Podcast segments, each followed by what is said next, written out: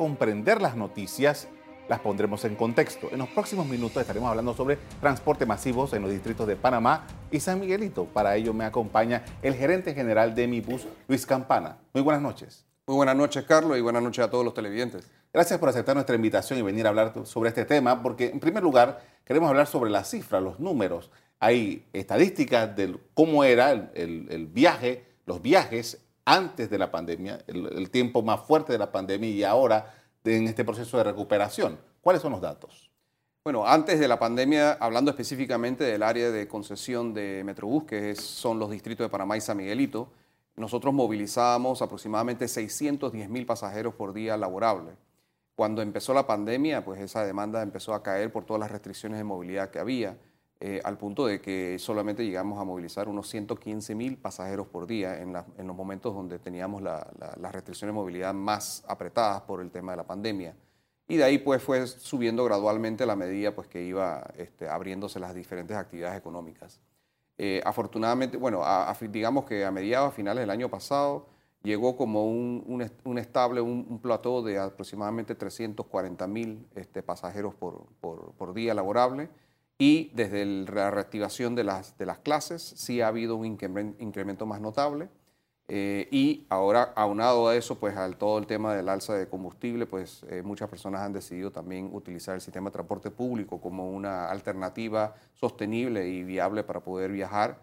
Eh, y ahora estamos, hasta la semana pasada, en aproximadamente 460 mil pasajeros por día, que es como un 75% de lo que movilizábamos antes de la pandemia. Esto está por debajo todavía de lo que... Sí, todavía estamos por, sustancialmente por debajo, pero este, se ve esa, ese incremento. Esto es un fenómeno que es transversal en todas las ciudades de Latinoamérica. Eh, prácticamente ninguna realmente ha recobrado el 100% de los viajes hasta el momento. Eh, sí teníamos cierta expectativa positiva cuando venía la reactivación de clases porque habían algunos otros antecedentes de otras ciudades en Latinoamérica que cuando habían abierto, pues las clases habían llegado a sus eh, niveles máximos desde, desde, que había empezado la pandemia y así mismo ha sido en Panamá y pues esperamos que se siga pues incrementando a la medida que pasa el tiempo. Ahora, entiendo que estaba leyendo un, reporte que eh, han tenido que eh, aumentar las frecuencias en varios puntos debido a, a, este incremento que usted está señalando. Sí, es correcto. Nosotros, eh, nosotros hemos mantenido un monitoreo este, constante de la demanda y específicamente en las diferentes este, estaciones principales que tenemos. Por ejemplo, uno de los, de los temas que, nuestra dirección de, logística del servicio nos ha reportado es que se, se ha notado desde que empezaron las, el inicio de clases una activación eh, más dinámica en, ciertas estaciones, como por ejemplo en la zona paga de los Andes, por ejemplo, y hemos entonces reforzado el servicio eh, en esos sitios. Eh, nosotros desde que empezó la pandemia hemos tenido este monitoreo porque nosotros trabajamos a base de modelos de demanda. Nosotros tenemos un modelo para día de semana, un modelo para sábado, un modelo para domingo, fiestas patrias distintos, Semana Santa es distinto pero evidentemente nunca teníamos modelos para la, gran variación que ocurrió durante toda la pandemia por todas las, cierres primero y luego apertura de las actividades económicas. Así que nos tocó una tarea bastante difícil y complicada, pero que nosotros acogimos con, mucho ahínco de poder este, ir monitoreando esa demanda e ir haciendo todos los ajustes que necesitábamos realizar en este, las frecuencias y en los diferentes trayectos que tenemos que servir la ruta para poder darle ese servicio constante al usuario. Cabe mencionar que nosotros en mi bus, eh, a pesar de toda la pandemia, nunca dejamos de dar servicio ni un solo día, justamente para poder mantener siempre este, todas las actividades económicas que se necesitaban, a pesar de que teníamos la, pandemia, como por ejemplo los, trabajadores de los sistemas de salud y seguridad que tenían que ir eh, pues a, a laborar durante la pandemia. ¿De cuántos buses estamos hablando? Nosotros actualmente tenemos en nuestra flota 1.436 buses. De esos buses nosotros siempre mantenemos un cierto porcentaje eh, en mantenimiento preventivo o correctivo porque siempre hay este, situaciones que suceden. Eh, mantenimiento correctivo se refiere justamente a incidentes que le pasan a los buses que como cualquier otro vehículo se daña, se le agotó la batería, se le pincha una llanta, sufre un accidente. Ahora en estos casos también hemos hecho mucho eh, énfasis en el hecho que hemos sido víctimas de vandalismo. Vamos a hablar de eso más adelante. Sí, y eso también hace pues, que nosotros tengamos que sacar el bus eh, por cualquier de estos daños y ponerlo en una lista de mantenimiento correctivo donde se hace un diagnóstico, se buscan los repuestos necesarios, se piden si no lo tenemos en el momento y entonces se hace el mantenimiento. Usted hablaba hace un rato acerca del monitoreo de la demanda. Esta cantidad de buses eh, está suficiente para esa demanda? Sí, porque lo que pasa es que actualmente, como le digo, nosotros mantenemos el 75% de la demanda que teníamos antes de la pandemia. Nosotros actualmente estamos este, programando eh, unos despachos de aproximadamente 950 buses, eh, que, por ejemplo, versus, eh, perdón, 9.500 viajes, lo cual este, hace que requiramos 900 y tantos buses para poder solicitar y realizar esos 9.500 viajes por día. Nosotros antes de la pandemia programábamos aproximadamente 11.000 viajes, eh, que es aproximadamente entonces también el 75% de la cantidad de viajes bus que realizamos para poder atender el 75% de la demanda. Ahora, estamos hablando de, eh, como usted dijo, del distrito de San Miguelito y distrito de Panamá, básicamente, en las zonas que está, está concesionada. Eh, se han abierto a lo largo de todos estos años un número importante de rutas, se ha abierto algunas otras que, son eh, de un punto a otro. Eh, eh, ¿Cómo se ha estado comportando esa, esa, ese tráfico entre las rutas? Bueno, desde, desde que inició la concesión de Imibus, inclusive desde que fue empresa, de que era empresa privada, recordamos que en 2016 pasó a ser una empresa de capital estatal 100%, pero desde que inició, desde que era empresa privada, se ha, estado haciendo una revisión de las rutas todos los años para poder mejorar la eficiencia del sistema. Tenemos que recordar, especialmente ahora que somos empresa estatal, que la empresa tiene una misión para poder servir adecuadamente a los usuarios, pero al ser empresa estatal también tenemos que hacer un uso muy óptimo de los recursos, porque son recursos de todos los panameños. Eh, por eso que es importante que nosotros hagamos ese monitoreo constante de la demanda y por eso que también es importante que nosotros hagamos uso adecuado de esa frecuencia. Muchas veces los usuarios eh, dicen que quisieran tener mejores frecuencias y evidentemente eso es el deseo de cualquier usuario de cualquier sistema de transporte público. Sin embargo, por contener la demanda y la cantidad de pasajeros que nosotros tenemos que mantener los buses, tenemos que hacer uso eficiente de esos recursos y solamente podemos enviar cierta cantidad de buses para cierta cantidad de frecuencia. Pero el modelo que había antes de que existiera el concesionario Metrobús en Panamá y San Miguelito era un modelo atomizado donde cada este, conductor era dueño de su bus y competían entre ellos mismos entre las diferentes rutas. A, raíz de esto también los, eh, las rutas todas salían de puntos cabeceras, que eran este, áreas suburbanas residenciales de la ciudad, y todos iban al centro. Teníamos, por ejemplo, la ruta en Mano de Piedra hasta el centro 24 de diciembre, hasta el centro. No habían realmente rutas de intercambio de modalidad, no había rutas transversales, por ejemplo. Y hoy en día con el sistema integrado que tenemos, y digo integrado también no solamente por las rutas de que una, una sola concesión para todo el sector eh, de Panamá y San Miguelito, sino también esa integración con las líneas de metro, por ejemplo. Nosotros hemos inculcado diversas rutas que permiten a los, a los ciudadanos de, de la ciudad poder pasar de un área a otro de la ciudad sin tener que todos ir al centro, lo cual hace que también reduce la congestión vehicular y hace que los tiempos de viaje sean menores y más eficientes para los usuarios. Recientemente también hemos aprovechado ahora durante la pandemia para hacer más revisiones de las rutas y hemos hecho algunos otros cambios, como por ejemplo, los domingos las ofertas que nosotros teníamos eh, era básicamente la misma oferta que el día de semana con menor frecuencia. Eso en realidad no tiene tampoco por qué ser. Hay muchas áreas que tienen mucho menor demanda y que nosotros podemos consolidar para poder tener una ruta integrada en ciertos sectores con mejores frecuencias y poder servir mejor al usuario. Y eso lo hemos venido implementando, además de eh, potencializar más el concepto de tronco alimentado para poder darle mejor conectividad en las áreas extremas del norte y este a los usuarios. Con esto vamos a hacer una primera pausa para comerciales. A regreso seguimos hablando sobre transporte masivo. Ya regresamos.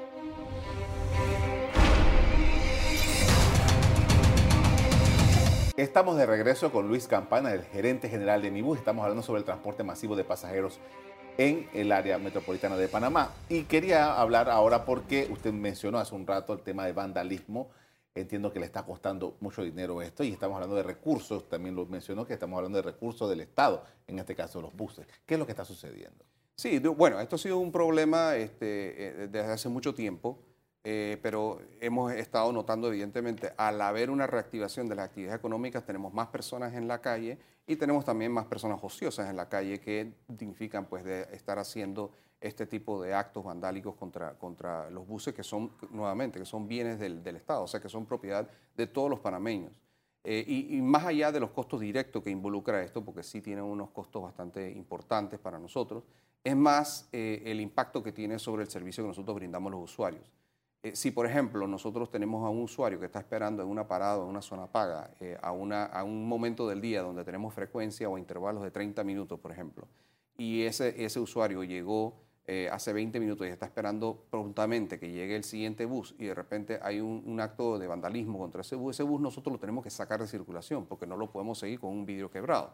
Entonces ya tenemos que entonces coordinar con nuestro servicio de prestación de logística para que manden otro bus para poder ir a buscar ese usuario de todos los que están eh, con él. Y ese usuario va a experimentar de repente que ha estado esperando 45 minutos, una hora, por, este, por una situación que ha sido ajena pues realmente a nuestro control. Asimismo pues pasa con cualquier otro tipo de, de incidente de este tipo. Entonces, más que los, los costos eh, directos que nos causa a nosotros son todos los, los, eh, todo el tiempo perdido y toda la logística que involucra para poder servir adecuadamente a los usuarios para que puedan seguir teniendo ese servicio. Ahora tengo entendido que eh, están haciendo algunas coordinaciones con varias instituciones del Estado justamente para eh, tratar de hacerle frente a esto, ¿no? Sí, de hecho, este, la Policía Nacional nos, nos ha apoyado este, bastante. Nosotros tenemos mucha, mucho contacto con el, los centros de vigilancia que hay en, en, en la ciudad que nos permiten, eh, evidentemente, poder dar este curso a ciertas de estas investigaciones contra las personas que hacen esto. Eh, eh, desafortunadamente muchas veces se trata de, de, de muchachos menores que, que, nuevamente están ociosos en la calle y consideran que eso es una buena actividad.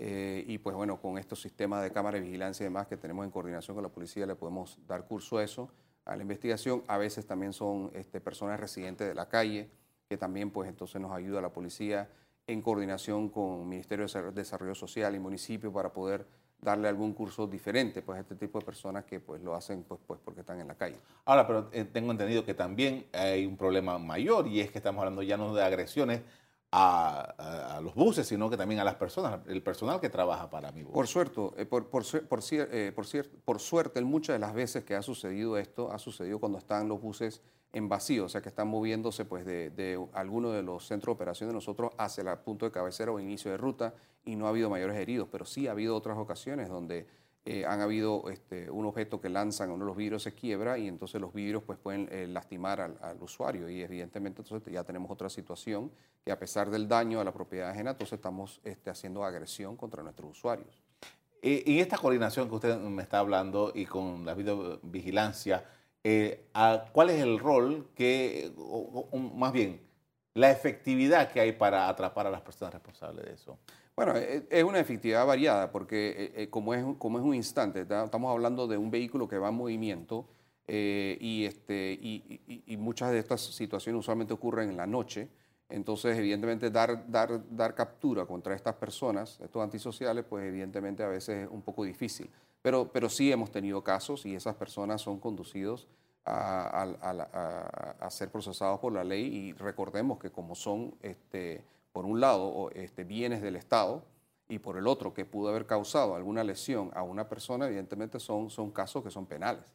Entiendo. Ahora, hablemos de la flota. Estamos hablando de, eh, esta es una operación, creo que viene de 2010 más o menos, el tema de mi bus. Eh, ¿Qué es lo que contempla el, su manual de operación en cuanto al, al, tema de la flota? ¿Cuánto tiempo se renueva? ¿Cómo funciona eso? Sí, tenemos de los 1.436 buses que tenemos en la flota, 1.233 eh, fueron adquiridos como parte de, de, la concesión original, o sea que son buses que datan de 2010 y que actualmente tienen este, un poco más de 650 mil kilómetros eh, de recorrido en promedio, ¿no? Lo cual habla mucho realmente de, del sistema de mantenimiento que hay en mi bus, porque ha logrado eh, perdurar la vida útil de estos buses hasta este punto. Sin embargo, evidentemente ya a este punto tenemos que ya considerar pues, eh, un plan de reposición de flota. Eh, y por eso nosotros estamos, desde ya del año pasado, hemos estado haciendo un levantamiento de especificaciones técnicas y revisión de los, de los mismos este, vehículos que hay en mercado para poder empezar a hacer ese proceso. Eh, estamos haciendo unos términos de referencia que esperamos que para, para, antes que termine el año podamos hacer una licitación para la adquisición de los buses que se necesitan para reemplazar esta flota. Pero esto es bastante complejo porque no es solamente las especificaciones técnicas de los buses, sino qué, qué clase de buses necesitamos. Nosotros actualmente, pregunta, sí. sí. nosotros actualmente tenemos esos 1.233 buses que son de diésel Euro 3, que era la tecnología pues, que había este, a, ampliamente disponible en esa época. Actualmente, pues los, buses son, este, eh, los buses que hay de diésel tienen este sistema de combustión Euro 5, Euro 6, que son, tienen mucho menos contaminantes por, regulación Pero en adición a eso ahora tenemos otras tecnologías limpias, como ahora los vehículos eléctricos, por ejemplo, que nosotros hemos venido dándole este, bastante seguimiento a ese, tema. Eh, hemos tenido dos buses pilotos que hemos podido operar para poder obtener mucha información de cómo podemos hacer o cuál es la rentabilidad eh, financiera y factibilidad técnica de poder operar estos buses. Eh, además de que hemos recibido muchísima ayuda internacional del BID, del Banco Mundial, del Grupo de Ciudades C40, por ejemplo, en asesorías técnicas para poder nosotros este, evaluar realmente la conveniencia de hacer este, la, transformación de la flota a una flota de tecnología limpia. Eh, recientemente, esta semana, el presidente Cortizo ratificó pues, la, la, ley de movilidad eléctrica, lo cual ahora nos pone también unas metas que nosotros tenemos que cumplir. Eh, por ejemplo, para el 2025 tenemos que ya tener un 10% de la flota de movilidad eléctrica y para el 2030 tenemos que tener el 33% de la flota eléctrica. Esto significa que viene en buen momento eh, la sanción de esta ley con el hecho de que estamos justamente estudiando y analizando esa reposición de flota. Ahora, el, modelo de, vehículo, o sea, quiere decir la parte interna del vehículo, o sea, la cantidad de pasajeros eh, eh, sentados, la cantidad de espacio, ¿eso, ¿eso se mantiene igual o ustedes están considerando? Sí, no, debe mantenerse igual. Los buses que, están, este, que tenemos actualmente están muy bien diseñados para una, una área urbana, para una ciudad como la nuestra. son buses que tienen una capacidad máxima de 80 pasajeros. Eh, de esos 35 van sentados, los otros 45 van de pie y así es realmente el diseño que se prefiere para un área urbana, porque evidentemente la idea es que los pasajeros puedan acceder y descender de los buses eh, rápidamente y esto permite pues, que haya una circulación interna y para ingresar y salir de los buses fácilmente. Con esto vamos a hacer una segunda pausa para comerciales. Al regreso seguimos hablando sobre la movilización de pasajeros en esta zona del país. Ya regresamos.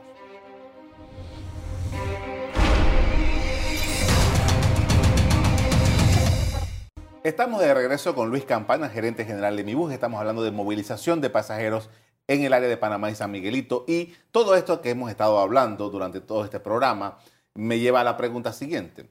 la operación. ¿Cuánto cuesta la operación? ¿Cuánto dinero cuentan? Entiendo que el Estado efectivamente subsidia buena parte de estos pasajes que pagan las personas. ¿Qué es, ¿Con qué cuentan y cómo se proyecta esto para hacer los planes que usted estaba refiriendo hace un rato? Sí, bueno, eso es una buena pregunta porque en realidad sí ha habido evidentemente mucha eh, variación en este, los ingresos que recibe la empresa y esto es nuevamente también un fenómeno a nivel no solamente regional sino mundial. Todas las empresas de transporte público han estado este, muy golpeadas por eh, el tema de la pandemia. Ahora entonces se, se ahonda el tema del combustible pero durante los años de la pandemia, pues en realidad ha sido muy precaria la situación financiera para todas las empresas de operadores de transporte público, porque la demanda ha bajado y ha, habido, asimismo que ha habido aquí en Panamá, una exigencia, una necesidad de parte de la ciudadanía de poder seguir contando con ese servicio y como es un servicio este, básico, pues se ha, de alguna forma se ha buscado para poder mantenerlo andando así como, como las autoridades nos han pedido pues a nosotros aquí en, eh, de mi bus poder seguir operando dentro de Panamá y San Miguelito. Eh, la tarifa técnica eh, que, factura pues, mi bus por, pasajero, porque esa es la forma de que se contabilizan los ingresos de mi bus, es de 80 centavos en las rutas troncales y de un dólar 78 en las rutas eh, de corredor. Sin embargo, la tarifa al usuario está subsidiada y el subsidio que se le da al usuario permite que el usuario solamente tenga que pagar de su bolsillo 25 centavos en las rutas troncales y 75 en las rutas de corredor. Ese, ese sistema tiene equilibrio financiero para la cantidad de demanda y la cantidad de kilómetros que tenemos que producir para poder atender toda esa demanda en una situación prepandemia. En otras palabras, con esas tarifas y 610 mil pasajeros, eh, la empresa es completamente rentable. Sin embargo, cuando ya empiezan a, a ver todas estas variaciones este, en negativo, pues para para la empresa en términos de, la demanda pasajeros, empiezan a haber pues faltantes financieros importantes en la empresa que ha ocurrido a través de toda la, toda la pandemia. Eh, si bien es cierto que se reduce la demanda en un 60, en un 40, en un 50%, la cantidad proporcional de kilómetros que se tienen que producir para poder atender esa demanda no se reduce en la misma proporción, porque hay áreas, que hay que atender mínimamente, aunque no haya mucha demanda, y hay unas frecuencias mínimas que tenemos que cumplir. Por ende, si yo tenía que reducir o tenía una demanda reducida de 50%, eh, la cantidad de kilómetros que podía reducir no se había reducido 50%, sino que se, lo tratábamos de reducir en su máxima expresión y lográbamos reducirla a 20-30%. Entonces, ese diferencial era muy positivo para los usuarios siempre, pero siempre causaba ese hueco financiero. Y estamos esperando, por eso que es importante ver y percibir que estamos logrando subir en esa demanda para poder lograr ese punto de equilibrio financiero nuevamente. Ahora, ¿cómo le va a ustedes? Porque eh, tradicionalmente el Estado a la hora de pagar es una cosa importante, ¿no? Esperar a que, te, que paguen. ¿Cómo le va a mi bus? Bueno, eh, mi bus es una empresa estatal también, entonces eh, es un tema de transacciones internas, evidentemente, pero, pero al ser una empresa estatal, como cualquier otra empresa estatal del país, eh, llámese ENA, Tocumen S.A., este, ETESA, por ejemplo, todos son ejemplos, Metro, por ejemplo, también, son todas empresas estatales. Nosotros, a contrariedad de un ministerio, nosotros también tenemos presupuestos de ingresos que tenemos que cumplir. Eh, los ingresos, para, en el caso de nosotros, mayoritariamente, en un 85% de los casos, viene justamente de los ingresos de los pasajeros. Eh, por un lado, tenemos este, los ingresos que se recogen directamente de los pasajeros y por el otro está el subsidio que se le da al usuario, como ya he explicado anteriormente. Todos esos se conducen a través de una tarjeta que se le, compra al, al, ente fiduciario eh, que está en cargo de la administración financiera del sistema de transporte público, este, en este momento contratado, subcontratado a través de ATTT por Sonda, y ellos son los que hacen, digamos, el, el, eh, la recepción del dinero y entonces pues nosotros presentamos la facturación y entra entonces a las arcas de, mi bus para poder afrontar todos sus gastos. Usted decía hace un rato el tema del diésel y el combustible que utilizan estos, estos vehículos hemos estado viendo unos alzas eh, sistemáticas del combustible. ¿Cómo le va a ustedes con esto? Bueno, de igual forma, ¿no? Nosotros estábamos muy complacidos con el hecho de que inclusive en las últimas semanas habíamos tenido unos aumentos de aproximadamente 16% la demanda, que es lo que nos lleva ahora a los 460 mil pasajeros. Antes de, entrar esta alza dramática de combustible, eh, estábamos tratando de envisionar este, pasar el medio millón de pasajeros que cuando llegábamos aproximadamente a 530 mil empezábamos a llegar a ese punto de equilibrio financiero. Sin embargo, ahora con estos alzas de combustible, eh, el costo por kilómetro, con el alza de combustible donde estamos hoy en día, nos está subiendo aproximadamente como un 15% el costo por kilómetro. Entonces, eso significa que lo que hemos logrado, digamos, en incremento en combustible, eh, digo, perdón, en incremento en demanda en el último mes, nos está siendo mermado ahora por el incremento de combustible. Así que evidentemente, como cualquier otro operador de transporte público, sí nos está golpeando fuertemente. Usted mencionaba el tema de la tarjeta de sonda y tal. Por ejemplo, yo tengo una tarjeta, pero yo no la uso. Y tiene, yo no sé, puede tener como 8 dólares. pero no la uso porque no, no he tenido necesidades. ¿Cómo funciona eso? Ese dinero queda allí, ese dinero solamente ustedes lo reciben en el momento en que yo uso la tarjeta. ¿Cómo funciona eso? Sí, efectivamente, en primer lugar, te invito a que la uses, que uses el transporte público.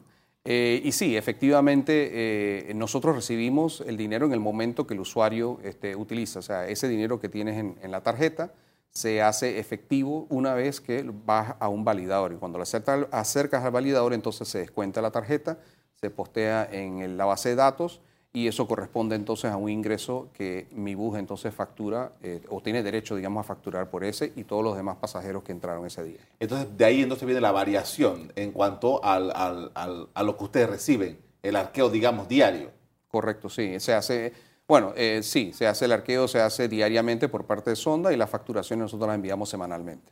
Ahora, eh, este sistema le, funciona, o sea, no, no, ustedes no tienen contemplados, por ejemplo, hacer alguna nueva ah, situación con relación a esto, el sistema de pago y el sistema de cobro. De... Bueno, de hecho, el, contrato que tiene Autoridad de Tránsito con Sonda, que nuevamente no, es un contrato de nosotros, pero igual como sé del tema, se lo, se lo expongo, eh, es un contrato que, que ya expiró eh, el año pasado eh, y se está, se está este, trabajando en un pliego de cargos para hacer una licitación nueva para el sistema de recaudo y administrador, financiero.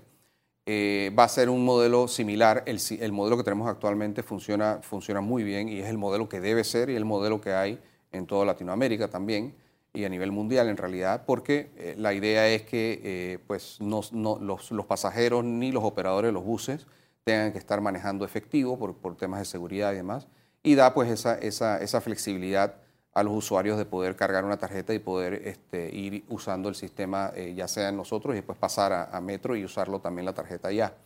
Eh, sin embargo, hay algunas funcionalidades que evidentemente, como esto es un contrato que se dio hace más de 10 años atrás, pues han quedado este, bastante obsoletos y hay nuevas tecnologías para poder, ya no solamente una tarjeta, uno puede recargar, por ejemplo, un celular, por ejemplo. Entonces, esos, esas nuevas tecnologías sí se están contemplando en una nueva licitación que va a salir para justamente que podamos tener, eh, si bien es cierto, tenemos un buen sistema, tener un mejor sistema para el usuario.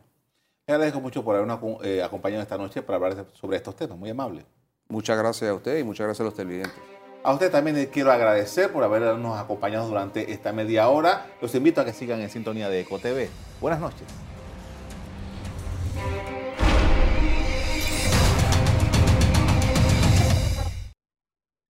Revive este programa entrando al canal 1 de BOD de Tigo.